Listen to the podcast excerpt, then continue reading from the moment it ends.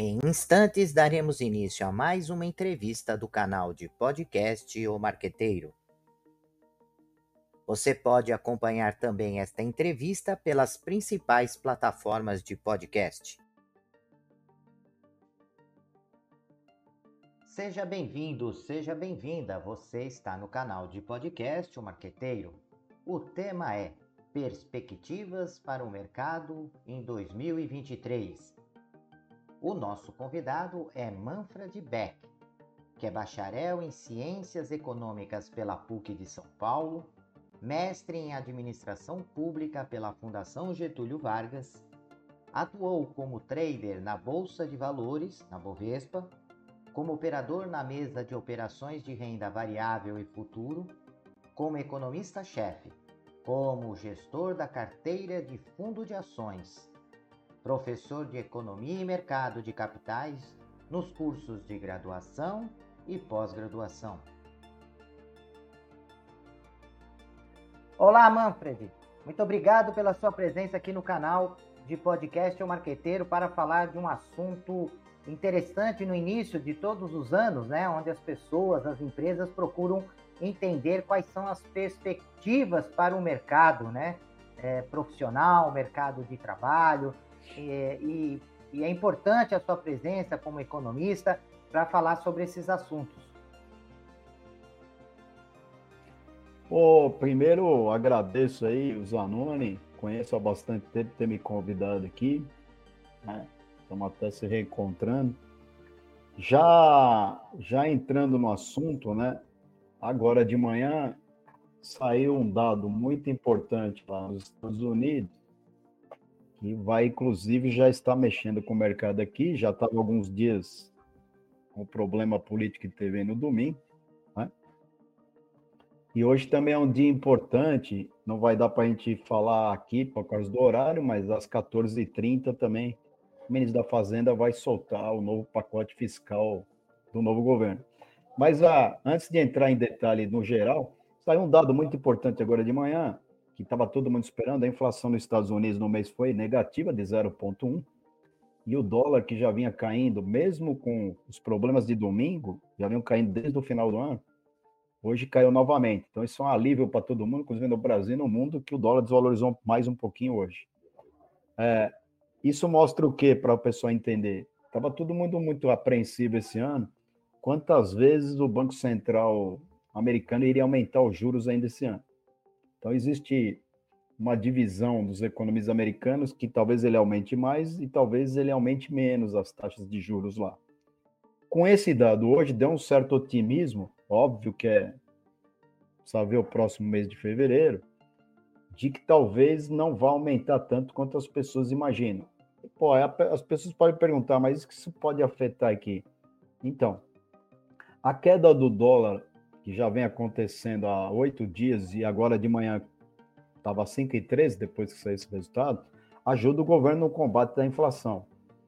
Quer dizer que se essa tendência continuar, muito provavelmente talvez tenhamos a queda da Selic antes do que o mercado está esperando, que pode ajudar muito a questão do investimento e a questão do mercado de trabalho, né? O mercado de trabalho fechou aquecido em 2022, mas a renda média ainda não voltou nem em níveis de 2014. Né? Então, assim, é, para o pessoal entender sem falar economês, é, esse resultado da inflação quase zero que saiu agora nos Estados Unidos, se for uma tendência, né? Vamos ver lá, eu só peguei a notícia, né, Zano? Não vi os é. detalhes, porque a gente entrou aqui, talvez se não é uma sazonalidade, mas surpreendeu e se a tendência continuar, quer dizer, de uma desaceleração inflacionária americana, a tendência dos juros lá serem menores pode trazer para nós uma boa notícia positiva do Banco Central brasileiro diminuir a Selic antes do que todo mundo está pretendendo, mesmo porque a, a queda do dólar e a valorização do real ajuda o combate da inflação. Né? Então isso aí pode ser que até essa notícia, as, as perspectivas até o meio do ano não eram muito boas, né? É, e a gente percebe, né? As empresas começam a fazer o, o seu planejamento, o ano passado começaram a fazer, E claro que elas têm que ter uma base econômica para poder fazer todo o processo de planejamento. E nós sabemos que é, em qualquer cenário que aconteça no mercado, sempre é, nós vamos ter determinados segmentos, setores que se beneficiam e outros não. Na sua não. visão, quais são os setores, é, mediante a esse quadro, claro, provisório, de muita incerteza, né? E nós sabemos que é uma coisa que vai acontecer daqui para frente. Nós nunca vamos ter uma certeza absoluta, né? Com tanta volatilidade que o mercado apresenta.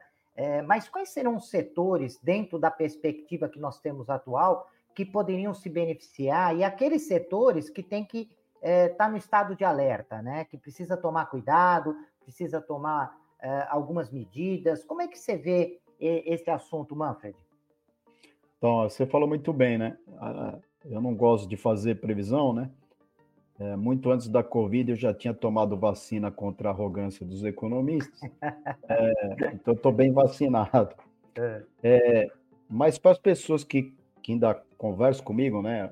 Os anônimos sabem que antes de eu virar professor, eu trabalhei no mercado financeiro, 15 anos com bolsa de valores, então eu ainda conheço um pessoal. Desde o ano passado, ou desde a vitória do Lula, é, eu tenho na minha cabeça, pelo que eu conheço de algumas pessoas que, que vão trabalhar no governo, né? É que venha é, um plano, não um plano fiscal, porque o plano fiscal é a questão da, da dívida, mas que eu acho que esse governo vem com um plano de infraestrutura em parceria público-privada. Então, setores que foram muito prejudicados nos últimos quatro anos, eu acho que vai ser beneficiado caso esse plano venha, que é o setor de metalurgia, siderurgia e das commodities, é, no, as commodities minerais, não as commodities agrícolas, né? E foi um setor que foi praticamente abandonado, porque não só no último governo, mas no anterior, o investimento público em infraestrutura foi praticamente zero. Eu acredito que venha um plano, né? É, e esses setores podem ser beneficiados. Teve uma notícia importante hoje, né? apesar que está todo mundo viajando, Zanoni, é. mas é aquela coisa de recuperar da Covid, né? Tanto as companhias aéreas quanto o setor de turismo. Segunda-feira eu voltei visitar uns amigos em Belo Horizonte, desci aqui em Congonhas 11h30, não acreditei, eu tive que sair assim no desembarque. Nunca vi aquilo tão cheio na minha vida. Caramba! Mas isso dá uma falsa impressão, porque a notícia agora de manhã é que a CVC demitiu 100 funcionários e está tentando reestruturar uma debênture que venceu de um bi. Então Caramba. isso mostra uma recuperação de caixa, como você conhece, mas não parece ser uma recuperação do setor. Né? Uhum. Sim.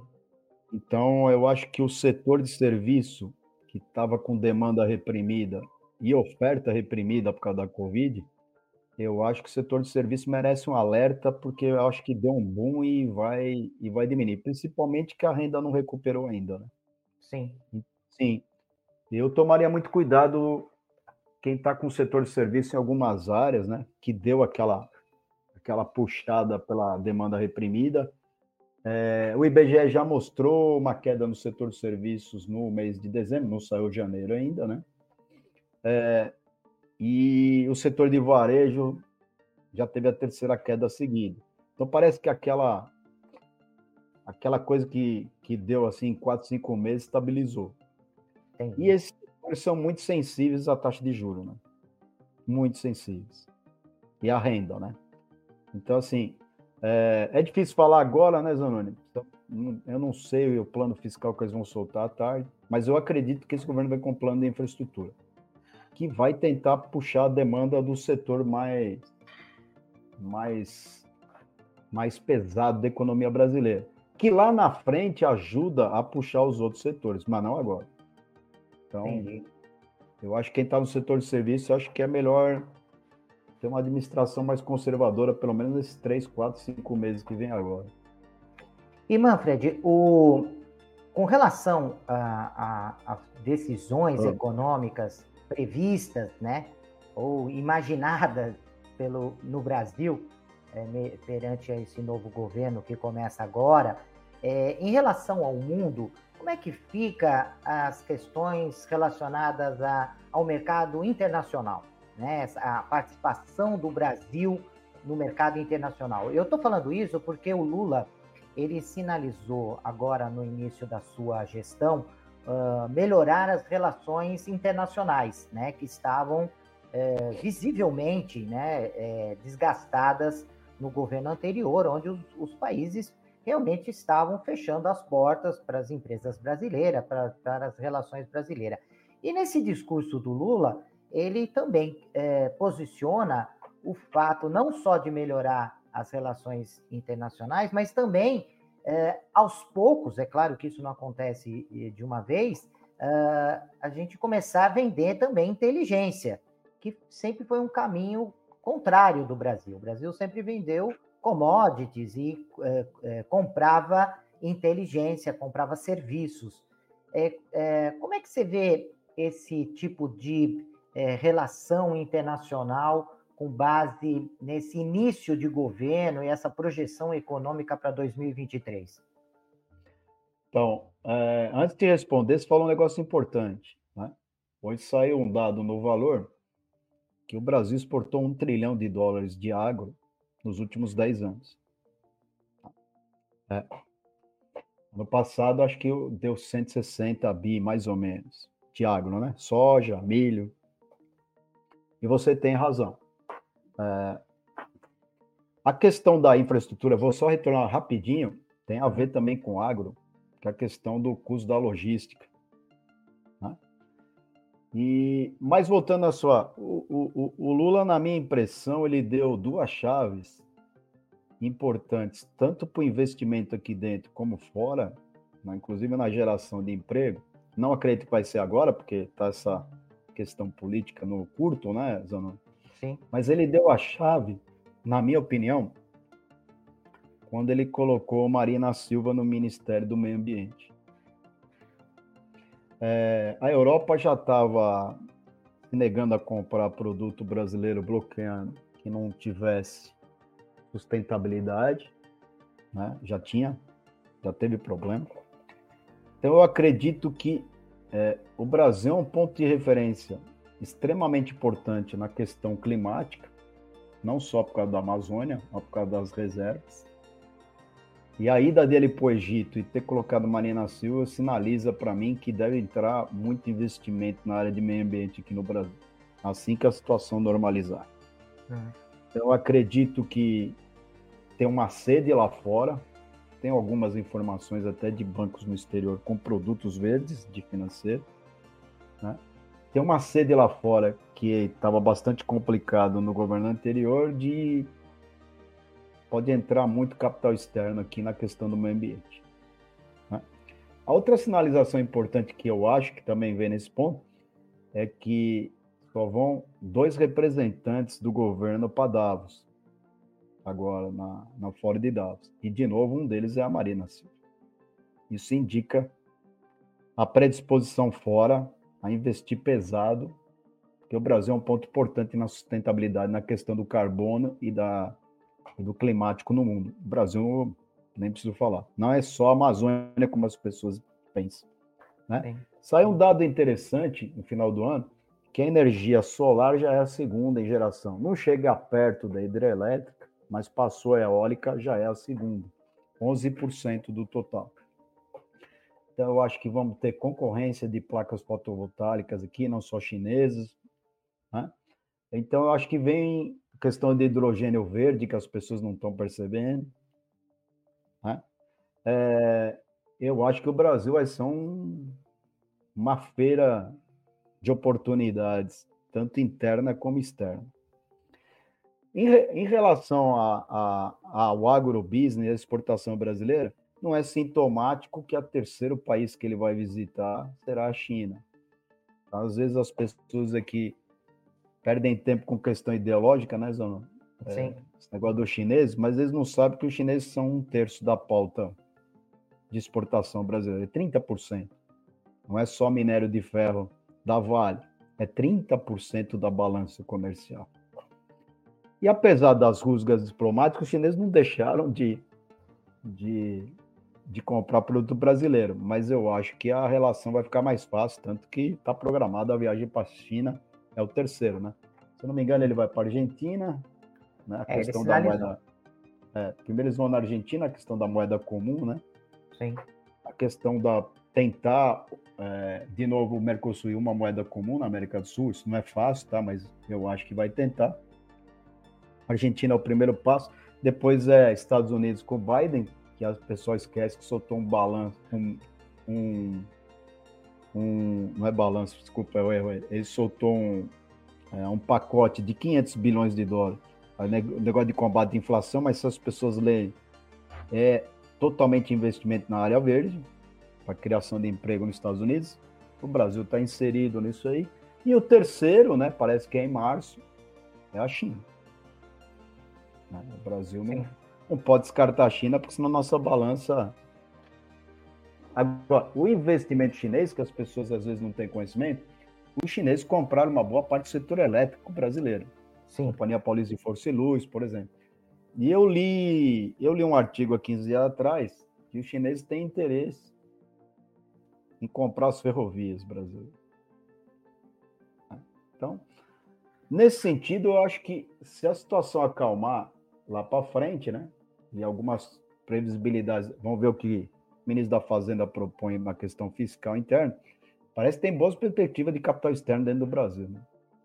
E, e Manfred, é, também não podemos descartar que a Europa é, apesar de ah. não ser um mercado tão assim. 11% Europa. Exatamente. 11% Europa, nossa balança. É, e, só que a Europa hoje convive com um, uma guerra que uh, não tem muita previsão de, de, de curto prazo, né? Imaginava-se que seria uma coisa mais rápida, mas hoje já se fala em algo que leva tempo, e nós sabemos que os russos, russos e aquelas região, aquela região ali, ela também tem um papel importante na relação com o Brasil e também é, impacta muito na, na Europa, porque é, a questão do petróleo, no que diz questão do gás natural. É, isso, e o gás, né? E, e isso impacta muito. É o gás. É, como é que isso, é, na sua visão, vai mexer com as empresas e com o mercado brasileiro? A, a, a guerra da Ucrânia com a Rússia, você bem lembrar você, é um bom também, uma boa vacina contra a arrogância geral, né? É. Na época que estourou, eu vi um monte de analistas falando isso aí não vai durar uma semana, nós estamos em janeiro de 2023 e continua. Uma parte da inflação na Europa e nos Estados Unidos brasileira vem da guerra da Ucrânia com a Rússia. Né?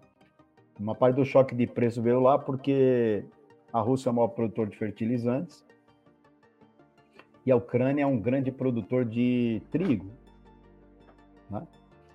30% mundial. Então, quando a coisa fica mais pesada como está agora, não sai nada da Ucrânia. Então, naquele começo lá, deu a pancada, a pancada dos alimentos no mundo veio por causa da Ucrânia, que é um dos maiores produtores, né? E o preço dos fertilizantes subiram no mundo. Tem o lado ruim, que deu o choque inflacionário, né? Mas tem o lado bom, por exemplo. O Brasil começou a voltar a produzir fertilizante aqui. Ainda não é o suficiente é, para não depender. Comprou do Canadá, mas começou a voltar a produzir aqui. O Brasil voltou a produzir milho, coisa que não fazia há um bom tempo. Mas tem o lado ruim, né? que é, você bem lembrou, a questão do petróleo. Mas o petróleo, viu, Zanoni? Chegou a bater 130 dólares no auge da crise da, da guerra, hoje está em 80. Entendeu? É... Deram um jeito aí, apesar que a Rússia é um importante produtor, né?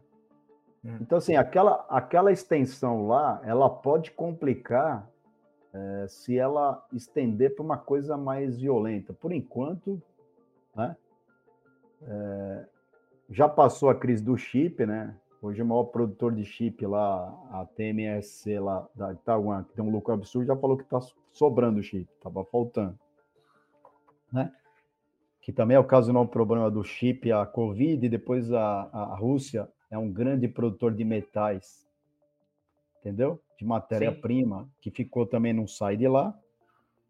Então, a questão é se aquilo vai ficar como está agora localizado ou se espalha. Mas tem uma coisa que o pessoal não está notando, a questão de uma pressão psicológica chinesa lá em Taiwan. Né?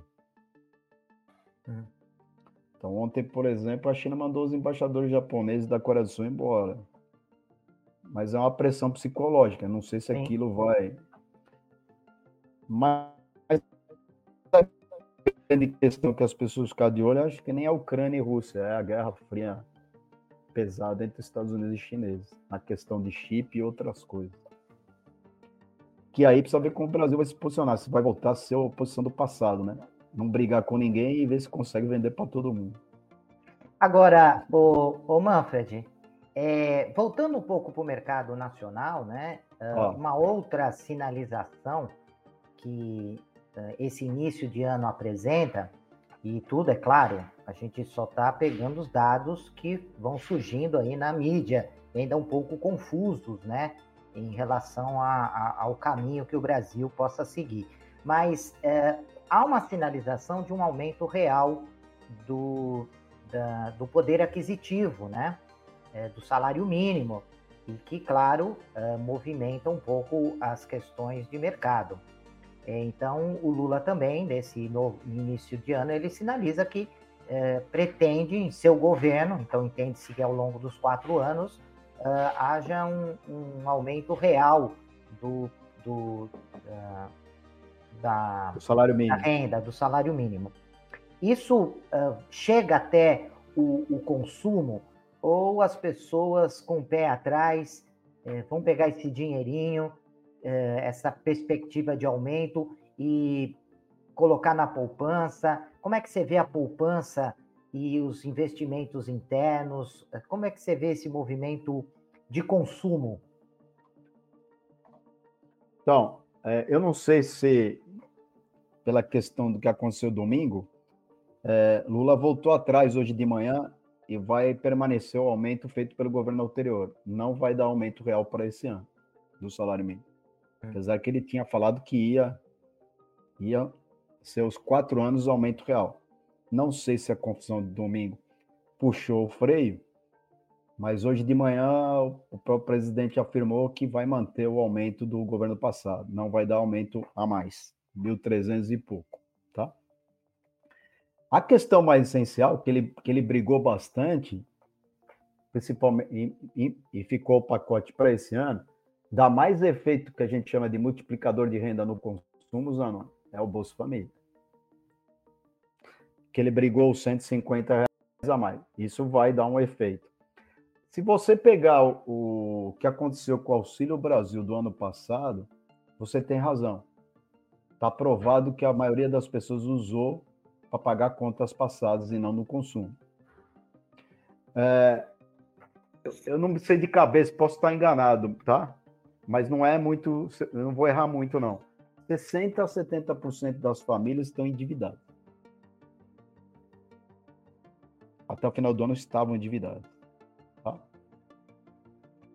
Depende. Aí é, é, muito difícil falar o que eu vou falar agora, tá? Porque é, depende muito da taxa de emprego e da, e da informalidade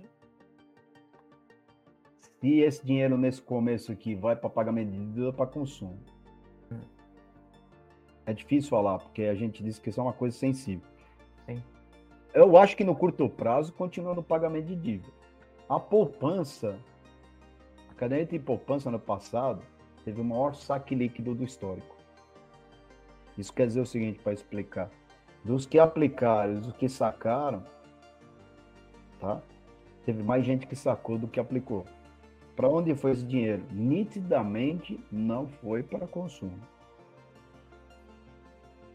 Se eu não me engano, foi é, um saque acima do depósito na poupança de 100 bi. Né? Então, uh, vamos ver o movimento da poupança nesses primeiros três meses, vai continuar o saque. Então, as pessoas, são pequenos poupadores, sacaram o seu dinheiro para pagar contas. Deu para ver nitidamente que não foi para comprar coisas no final do ano, porque o, o índice do varejo foi negativo. Então, assim, a, a, a minha concepção que eu falava no passado, nesses primeiros três meses, seriam difíceis para essas pessoas.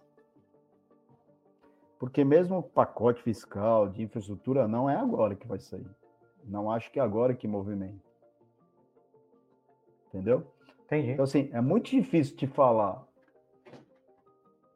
E por mais que você explique que a poupança ano passado, depois de cinco anos, deu, deu juro positivo, mas foi de 2%, a maior parte do tempo ela é uma aplicação que rendia negativa, né? Mas esse saque, quer dizer, no histórico é absurdo o que aconteceu no passado. Então, é, esse negócio do, da briga do Bolsa Família a mais é uma tentativa de dar uma amenizada, não é? Não, não acredito que seja para puxar a economia, é para tentar uma brecada na baixa do consumo, entendeu?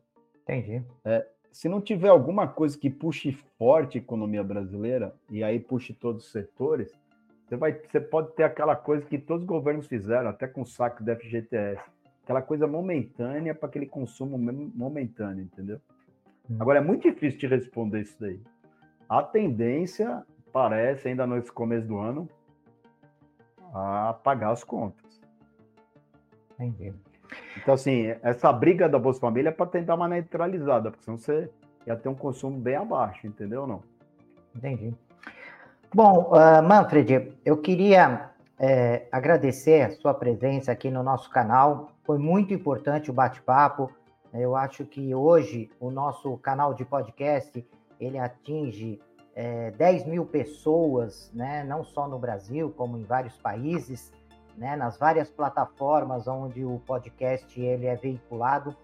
E eu não tenho dúvida né, que essa mesmo é, incompleta por conta das mudanças que estão ocorrendo, ocorrendo diariamente, uh, eu acho que essa sua visão, essa sua análise, essa sua reflexão é um importante instrumento para esses nossos ouvintes, para que eles possam é, acompanhar a economia de uma forma mais próxima, tomar decisões eh, baseadas nessas informações que você apresentou.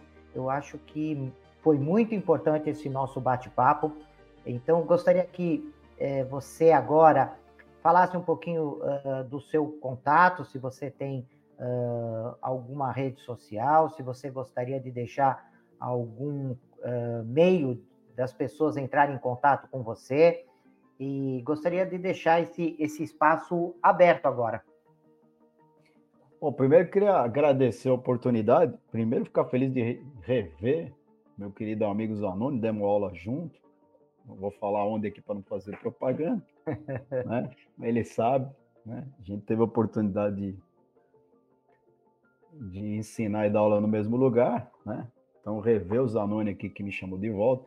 A segunda é dizer para as pessoas, vou deixar um contato, mas dizer para as pessoas que a parte ruim da internet não fecha a parte boa, que é a descentralização, né? Então, como eu falo sempre quando me convido, como eu não, já não faço parte mais de instituição financeira nenhuma, aqui a gente pode dar opinião sem estar preocupado com a linha da instituição. Né? Nada contra, já tive do outro lado, sei como funciona. As pessoas, quando dão entrevista para a instituição, elas não falam por si, tem uma linha da instituição, faz parte. Mas aqui eu posso falar minha opinião à vontade, assim como outros, assim como o canal do, do Zanoni aqui, né, o marqueteiro. Então, assim, as pessoas podem aproveitar. A terceira é que sempre, quando sempre me convidam, não só o Zanoni aqui, mas outras redes, né, é falar português não economês para as pessoas, porque aqui a gente não está numa sala de aula de economista, então eles falam aquele monte de jargão, ninguém entende absolutamente nada. É. Assim como os advogados, quando falam, ninguém entende nada, né, Zanoni? Exato. Então, assim, eu tento falar o máximo português possível para que as pessoas entendam que esse é o papel da gente, né, Zanoni? Ainda Sim. mais que a gente tenha um pouco na veia de professor. E deixar aqui que eu tenho minha rede no Instagram, que é muito fácil, é só por Manfred com Demo do Bac, né? Vai me achar lá. Eu tenho também um canal no YouTube que chama Manfred Economics. Lá a gente não faz entrevista, eu oriento as pessoas sobre economia, mercado financeiro e bolsa, investimento em português, né? E tem meu e-mail, mas não sei nem se as pessoas usam e-mail, que é mais fácil ainda. Mas eu acho que o Zanoni vai ter, porque é todo mundo complicado de entender meu nome, né? Então, assim, o meu e-mail é manfredbach, tudo junto, arroba hotmail.com. Esse aí acho que os anões vai ter que soletrar, porque até porteira de prédio tem problema com o meu nome. Fala, é, Manfred, mas... como é que escreve? mas aparece, agora está aqui no, no nosso... Uh, na nossa live aqui, no nosso, na nossa entrevista, já está aparecendo aqui o, o teu nome e também os é. ouvintes que querem é, enviar comentários sobre esse, essa nossa entrevista, querem é fazer é só pergunta, mandar é, tem aqui um QR Code logo aqui abaixo. É, vocês podem colocar a câmera do, do celular, vocês vão acessar uh, o meu WhatsApp e, e eu repasso para o Manfred é, algumas perguntas que podem. Eu sempre respondo na medida do possível. Exatamente. Pode ficar tranquilo. E fica aberto aqui, Manfred, para que a gente possa, ah. daqui uns dois, três, quatro meses, já com a economia mais Podemos estável, sim, voltar e falar sobre uh, o comportamento do mercado, né? Depois do. Vai ficar do mais primeiro, claro, é. Isso, depois do primeiro trimestre. Já fica aqui o convite. quero te agradecer o espaço. Podemos, podemos fazer. Né, o tempo que você dispôs para que a gente pudesse bater esse papo. E também quero manifestar o quanto fiquei feliz de te rever, né? Porque às vezes os nossos caminhos vão, vão seguindo uh, para outros lugares. E é bom quando a gente tem algum motivo para se reencontrar. fico muito feliz com isso. Ah, agora que você vai voltar, então, é uma vergonha, né? Porque eu tô simplesmente do outro lado da Avenida Pacaembu da PUC, né? Exatamente. eu tô morando simplesmente do outro lado. Se eu passar aqui o sinal da, da Pacaembu e subir uma rua, eu tô na. Eu tô praticamente na Godoy. Maravilha. Então, muito obrigado e, e prezados ouvintes, até o próximo podcast. O podcast O Marqueteiro é um canal de entrevistas e reflexões sobre conceitos, estratégias e práticas do marketing moderno.